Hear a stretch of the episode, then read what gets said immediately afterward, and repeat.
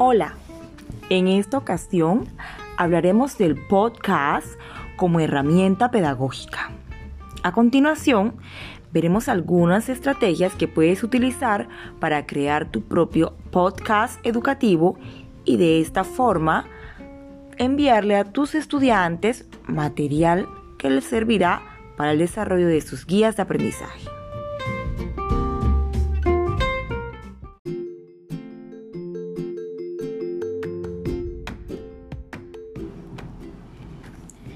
El Ministerio de Educación Nacional, en el contexto de emergencia de salud pública en el que se encuentra el país, ha brindado orientaciones para la implementación de estrategias pedagógicas para el trabajo académico, entre las cuales se encuentran las indicaciones para el diseño de actividades educativas que se caractericen por ser flexibles, estratégicas, integradoras y contextualizadas reconocedoras de las características individuales de las niñas, niños, adolescentes y jóvenes y de sus capacidades en términos de autonomía para poderlas realizar. Posibles de ser desarrolladas con tranquilidad y en los tiempos disponibles, que promuevan el aprendizaje autónomo, colaborativo e incentive el desarrollo de proyectos pedagógicos.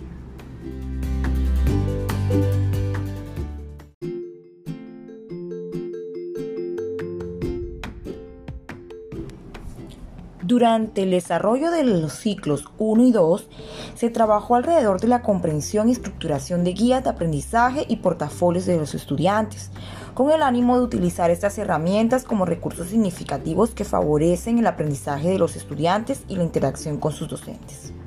Atendiendo a la diversidad de estilos de aprendizaje y a las condiciones especiales que en este momento se viven en el sistema educativo, para el ciclo 3 se propone la realización de una actividad centrada en sistemas de representación auditivo como forma de comprensión y construcción del conocimiento.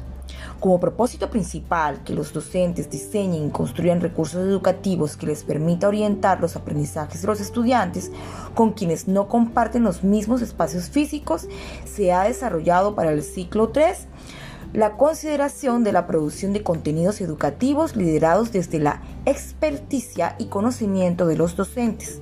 En este caso, en formato audio o denominado podcast para contar así con insumos que permitan el fortalecimiento de colaboración entre grupos de docentes con intereses comunes y habilidades complementarias independientemente de su ubicación la comunicación sincrónica y asincrónica y especialmente contar con una herramienta que nos ayude a adaptarnos a los cambios.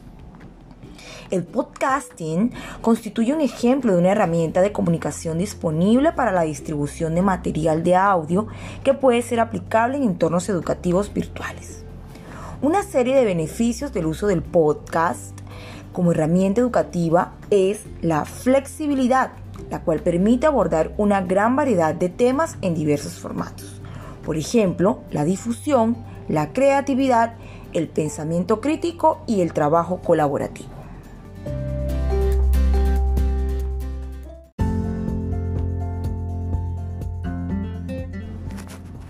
El procedimiento metodológico sugerido para la construcción del podcast incluye los siguientes elementos. Planeación didáctica, diseño, ejecución, desarrollo y evaluación. El rol del tutor se centrará en el acompañamiento a la elaboración del podcast, para lo cual se utilizará una rúbrica de seguimiento que permitirá ir verificando las condiciones técnicas, pedagógicas y de contenidos de las producciones. Cada docente puede desarrollar el podcast de forma individual o trabajar en vinas, para con ello propiciar el trabajo entre pares. Para articular este taller con los otros módulos de formación del docente, deberá desarrollar el podcast tomando como referencia un contenido declarativo, procedimental, actitudinal de matemáticas, lenguaje o educación inicial. Es importante que en el desarrollo del podcast se incluya al menos una actividad para los estudiantes relacionada con lo presentado en el contenido del audio.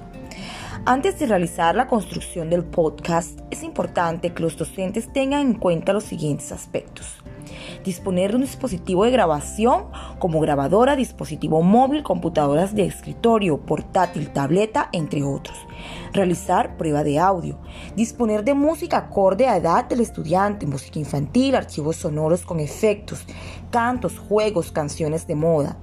En lo posible, invitar a las grabaciones a otros docentes y estudiantes para producir podcasts con voces variadas.